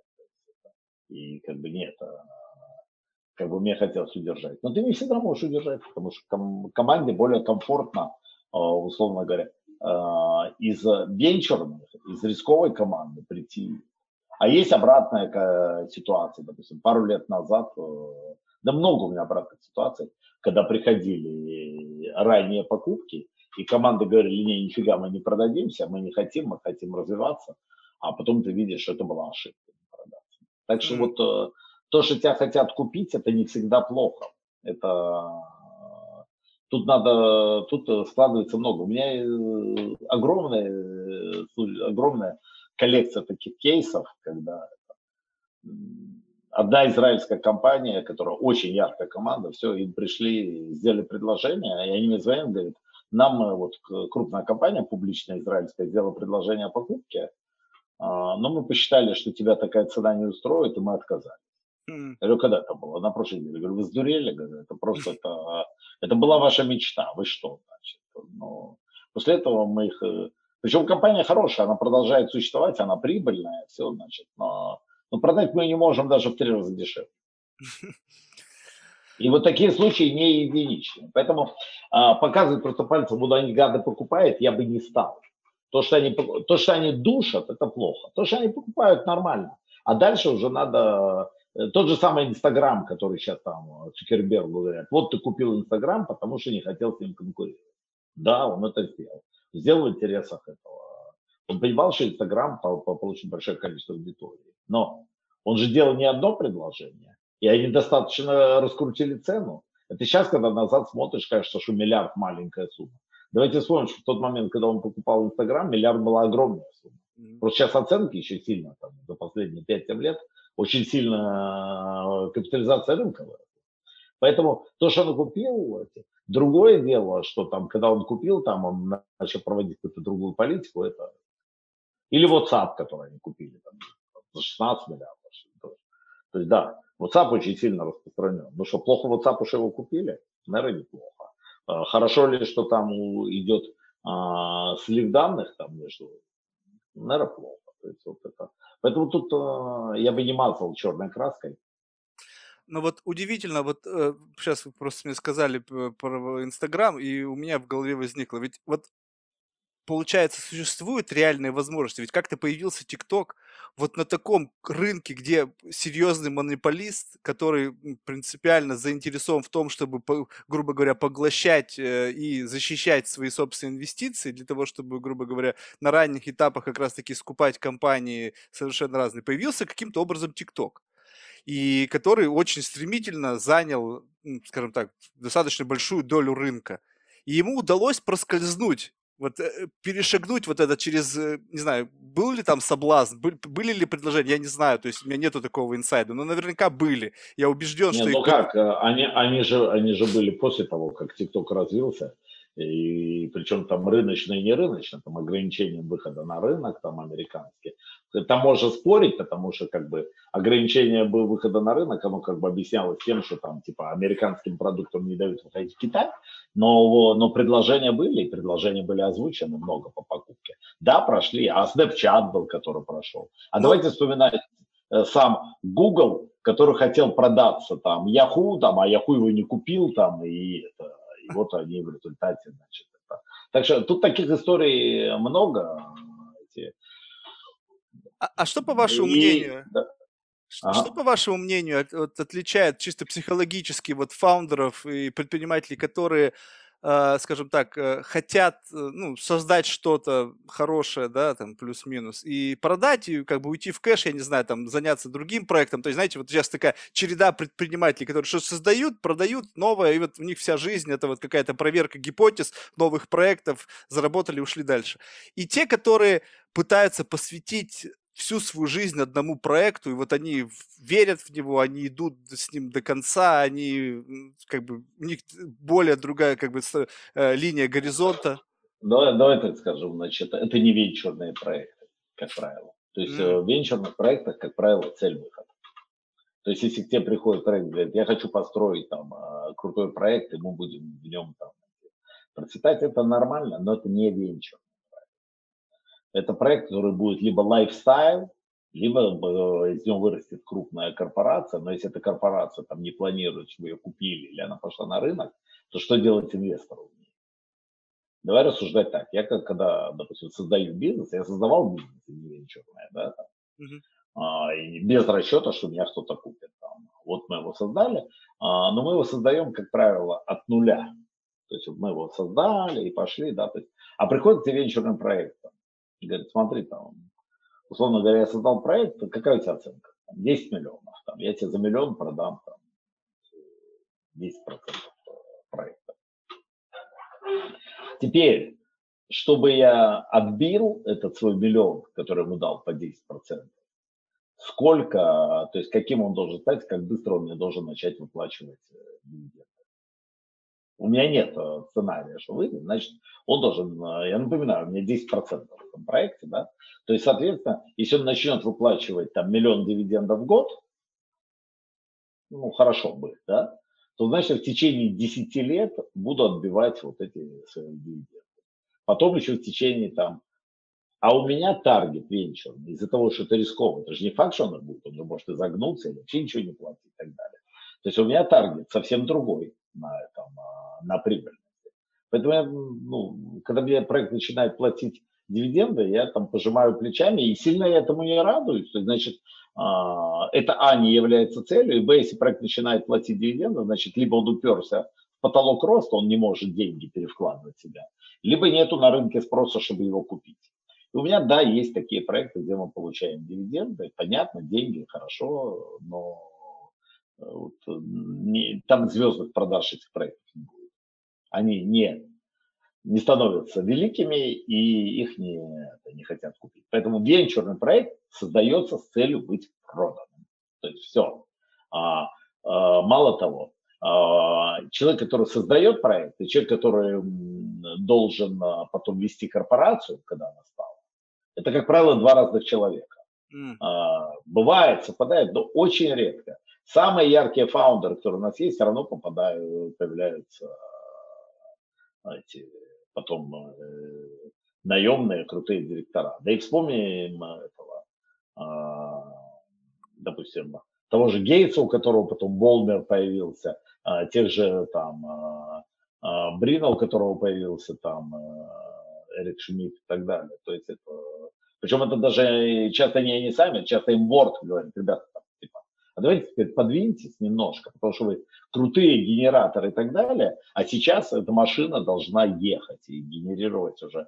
Она уже все, теперь ее задача, она уже как бы стала публичной, теперь задача генерировать прибыль, платить дивиденды уже тогда, потому что уже картина выровнялась, и растить стоимость акций для, продолжать растить стоимость акций для акционеров. Или не платить дивиденды, а просто растить, растить стоимость акций. Поэтому такая тема вот э, проходит. Поэтому ничего тут э, плохого про предпринимателя, которого хочет, чтобы его потом купили, я сказать не могу. А наоборот, если он мне говорит, я не хочу, чтобы нас покупали, мы выстроим и будем самым крутым кораблем, я говорю, отлично, но теперь мне надо посмотреть, по пути ли мне с тобой. Mm. То есть ты будешь строить большой корабль, а я там что буду делать? Сидеть и радоваться своим успехам. Я же должен своим инвесторам а, деньги вернуть. Поэтому как бы не то, что мы в первый день прямо уже думаем, как, э, как, мы, прода, как мы продадимся. Бывает. Ну, там, если, конечно, проект начинает генерировать огромный кэш, то существует такая штука, как э, менеджмент buyout, когда просто менеджмент, менеджмент покупает инвесторов. Я сам, кстати, делал то же самое, когда, когда я был ну, в таком положении, я в результате саккумулировал кэш, а, потому что моим инвесторам было со мной там, некомфортно сидеть э, там, еще какое-то время. Через 4 года мы их выкупили просто. Кстати, а если говорить вот о инвесторах, вот как вы ведете с работу с инвесторами? Вы, ну, то есть вы как-то их привлекаете, либо успех ваших портфельных компаний привлекает инвесторов? То есть как, как строится Но, вот эта работа? Э, у нас одна, скажем, такая не самая сильная сторона. То есть мы ее особо проактивно не ведем, хотя надо было бы. А, но так получается, что все-таки деньги нас находят. А, более-менее активно с инвесторами работает клуб. А, но это на уровне относительно. Ну, то есть там есть инвесторы, которые миллионы инвестируют, но все-таки а, на уровне наших фондов, где у нас, допустим, уже чеки там а, от 5 миллионов вверх, а, ну, работаем индивидуально. Ну, как бы тут нет такой вот технологии, мы не бегаем с роуд-шоу, что можно делать, и по институциональным инвесторам мы еще не ходили. Хотя нам уже при нашем послужном списке уже можно. Ну, когда на нас выходят инвестора или когда меня с кем-то знакомят, мы с удовольствием общаемся, потому что как бы, а, стремимся, конечно, расширить круг. Ну, я хочу сказать, что несмотря на то, что я там скромничаю, понятно, я начинал, когда а, вот 10 лет назад э, направленную э, направленную профессиональную деятельность. 15 лет назад я делал это было больше как хобби. Mm-hmm. Профессионально это 10 лет назад. А, но вот под управлением у меня было 2 миллиона. А сейчас у нас уже больше 400. Это только по номиналу. Если пересчитать э, со стоимостью э, роста актива больше. Вот э, так что деньги, деньги привлекаются. Но как бы да, в это, в, в это направление, на котором нужно работать. С удовольствием работаем, когда там, есть входящие запросы. А исходящие сделать немного более тяжело, потому что здесь есть большая разница когда стартап хочет найти деньги, а, он всегда видит э, список людей, которые там, ангелы или фонды, кто эти деньги дает.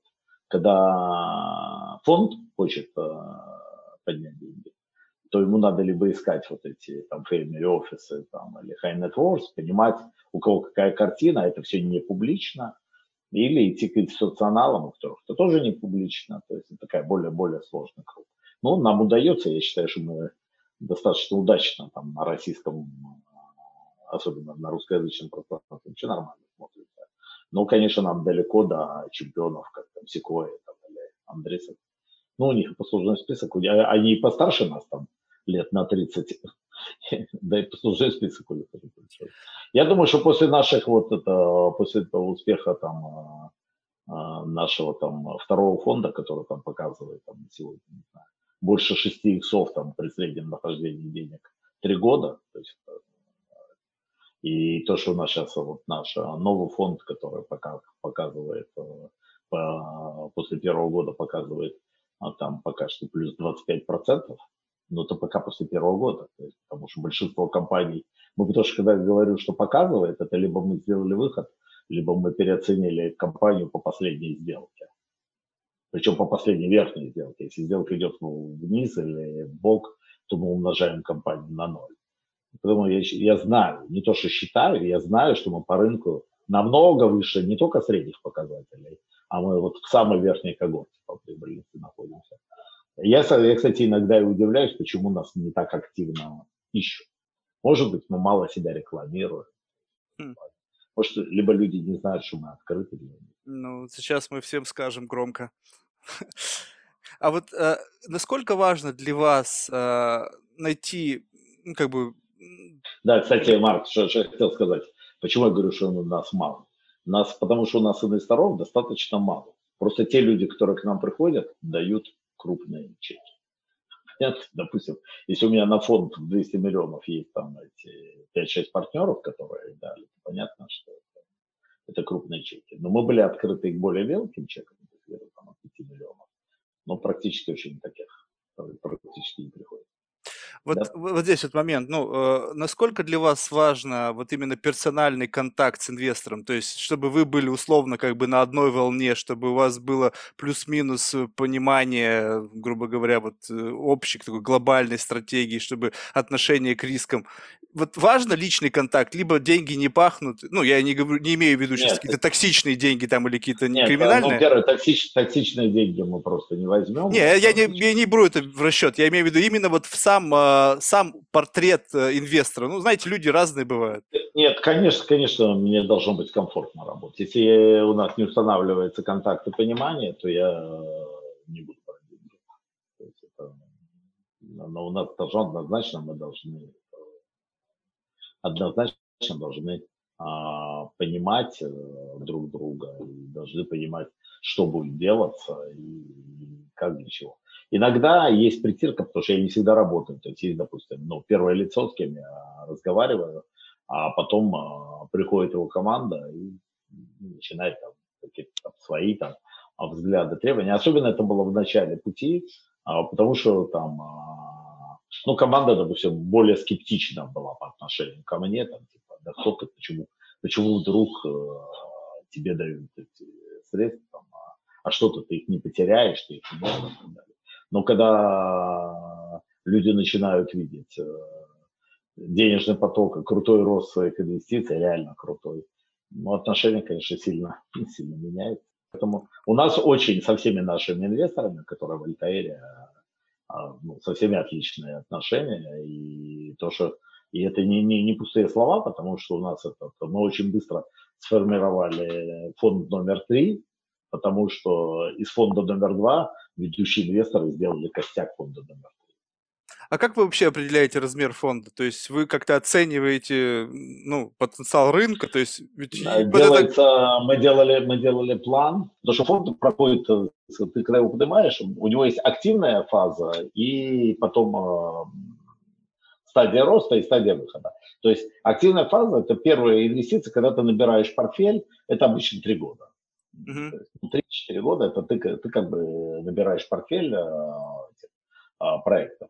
После этого у тебя остаются средства на реинвестирование, то есть на поддержку а, проектов.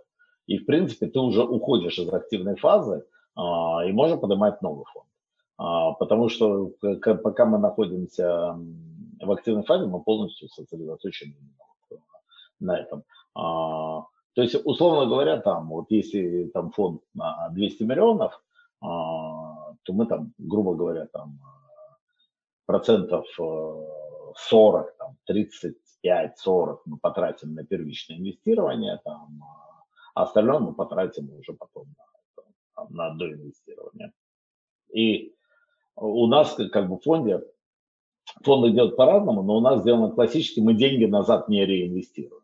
Mm-hmm. То есть все выходы возвращаются сразу инвесторам. То есть за счет этого тоже повышается прибыльность, потому что, допустим, вот э, наш предыдущий фонд, до того, как инвесторы там закончили его инвестировать, мы уже треть фонда вернули. То есть практически mm-hmm. они инвестировали не 100% денег, там, а 66%.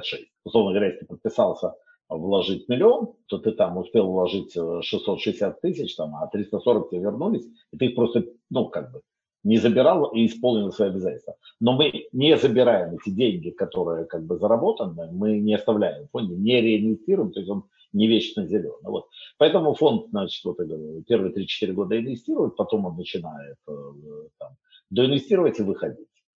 Вот, вот, вот такая тема. И задача где-то через 7 лет, это, чтобы это в основном закончился цикл, но он может растянуться еще на пару лет. Там. Но, но в основном, я думаю, что 7 лет это то, то, то, то, то время, за которое фонд. Это мы не изобретали, в принципе, такая литература по больнице. А институциональные инвесторы, то есть вы сказали, что вроде как бы уже вы созрели для них. Вы будете как-то проводить какую-то отдельную стратегию для того, чтобы как бы начать работать с корпоративными инвесторами, либо как это тоже как-то... Мне, орг... немножко, мне немножко тяжело с ними там, ну, я сначала не хотел просто по своим, ну, чтобы не задолбали бюрократии, потому что я видел там, у кого есть институциональные инвесторы, то есть э, что уровень бюрократизации там выше. Но сейчас мне говорят, что можно, вроде бы с этим можно есть.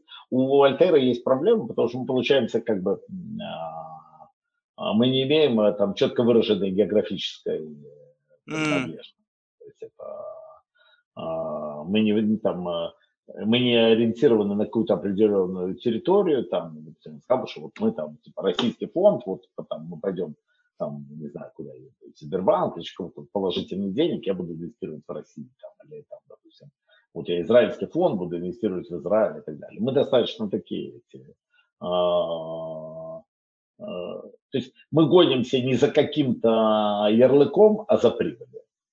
И поэтому выбираем а, проекты по принципу максимальной прибыли для наших инвесторов. Вот. Поэтому а с институционалами, понятно, если придешь к крупным там американским пенсионным фондам, они посмотрят, а ты кто, где твой там, ты не американец, там, условно говоря. А у меня было пару там общений, причем не по моей инициативе, вроде бы меня звали поговорить, допустим, израильские там, институциональные инвесторы. А, это очень такая закрытая, закрытая тема. Я даже знаю, что много там э, коренных израильтян, которые там тоже, они ездят за деньгами куда-нибудь там, э, не знаю, в Сингапур, или сейчас стало модно ездить в Дубай. Да. Ну вот, э, ну в Дубае, правда, там не столько институционалы, сколько там богатые там шейки. Вот, э, поэтому мы берем, э, мы работаем в основном с high net worth. То есть, это, то есть люди, а у которых, у которых хотят диверсифицировать там свои вложения, которым интересно а, то, что мы делаем, которые видят, что действительно а, ну, не только интересные проекты, которые на слуху делаем, а умеем делать хорошие возвратные Поэтому сильно. Про институционалов, я говорю, я стал задумываться, но это такое, это, это скорее просто потому, что если ну, растить фонд, допустим, если мы следующий будем делать там не на 200 миллионов, там, а на 300 там, или на 500, ну, утрирую, у меня пока таких планов нету, потому что у нас текущему фонду год. А сейчас у нас только из, из планов, что мы хотим еще сделать вехл специально для поздней стадии, но мы его хотим делать достаточно, ну, относительно небольшим, там, в пределах 50-100 миллионов, поэтому я думаю, что это может без институционалов пройти.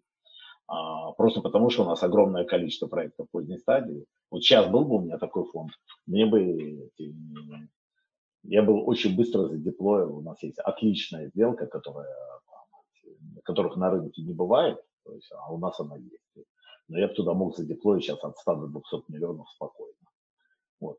А поэтому мы такой фонд хотим делать, но начнем его. А если делать э, там большой фонд, то трудно набрать эти деньги с этих, а, даже Sky Networks, потому что ну, там, тебе по 500 миллионов мало кто даст. Ну, есть, конечно, там у нас примеры там, тандема, там, как у Мильнера начиналось, да, то есть, а, когда сразу дали ну, большие деньги достаточно. Ну, не сразу, какой-то очередной фонд. А, поэтому мы и стали подумывать.